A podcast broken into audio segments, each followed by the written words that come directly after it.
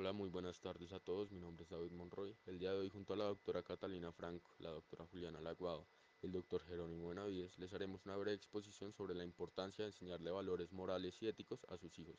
Primero, empezaré por hacerles un breve resumen sobre qué es la ética y qué es la moral. Luego, el doctor Jerónimo Benavides explicará brevemente qué es el deber ser. Por último, la doctora Catalina Franco y la doctora Juliana Laguado van a dar algunos ejemplos que nos ayudarán a entender mucho más la temática. Antes que nada es importante diferenciar entre qué es la ética y qué es la moral. La ética es un conjunto de disciplinas que nos ayudan a examinar lo que está bien o mal dentro de una sociedad en específico, mientras la moral es el análisis lógico y razonable que una persona hace sobre una acción en específica haciendo uso de estas disciplinas.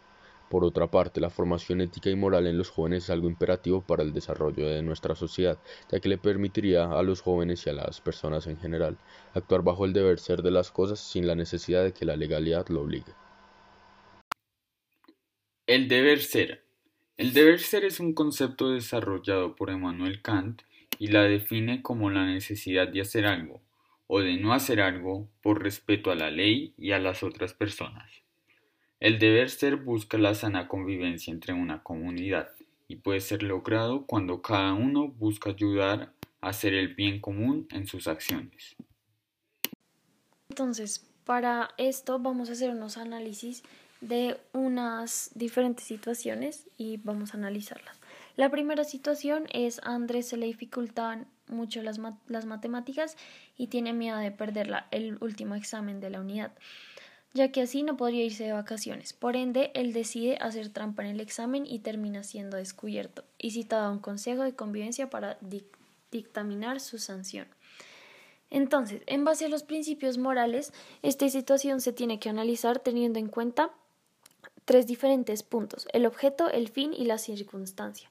Primero, es posible afirmar eh, en base a las disciplinas éticas que el objetivo es negativo, ya que según la pedagogía de Jesús y el reglamento escolar, el fraude no puede permitir, el fraude, no se puede permitir.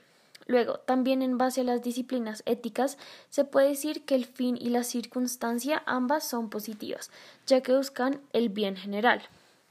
Ya teniendo en cuenta esto, en esta circunstancia en específico, el acto de Andrés sería inmoral, ya que el fin en casi todos los casos jamás justificará los medios.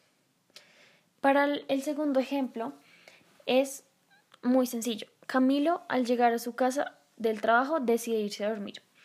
Entonces, este ejemplo es muy sencillo, pero podemos analizar qué es un acto a determinar su, moralidad. Es importante empezar por definir qué tipo de acto es.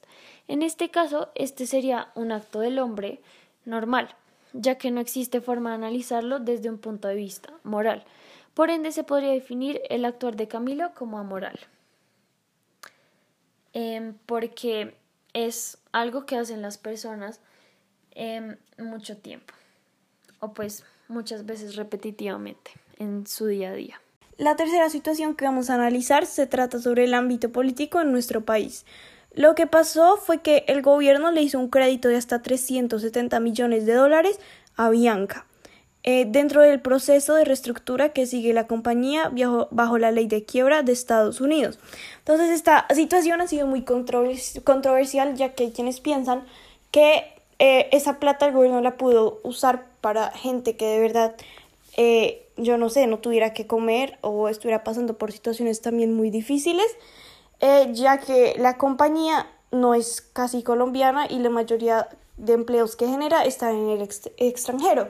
Pero por otro lado, hay quienes dicen que eh, Avianca es como la empresa más grande de aviación en Colombia y eh, es necesario para el gobierno respetar como el derecho de viajar eh, pues con Avianca y si se quiebra pues no podríamos hacer esto.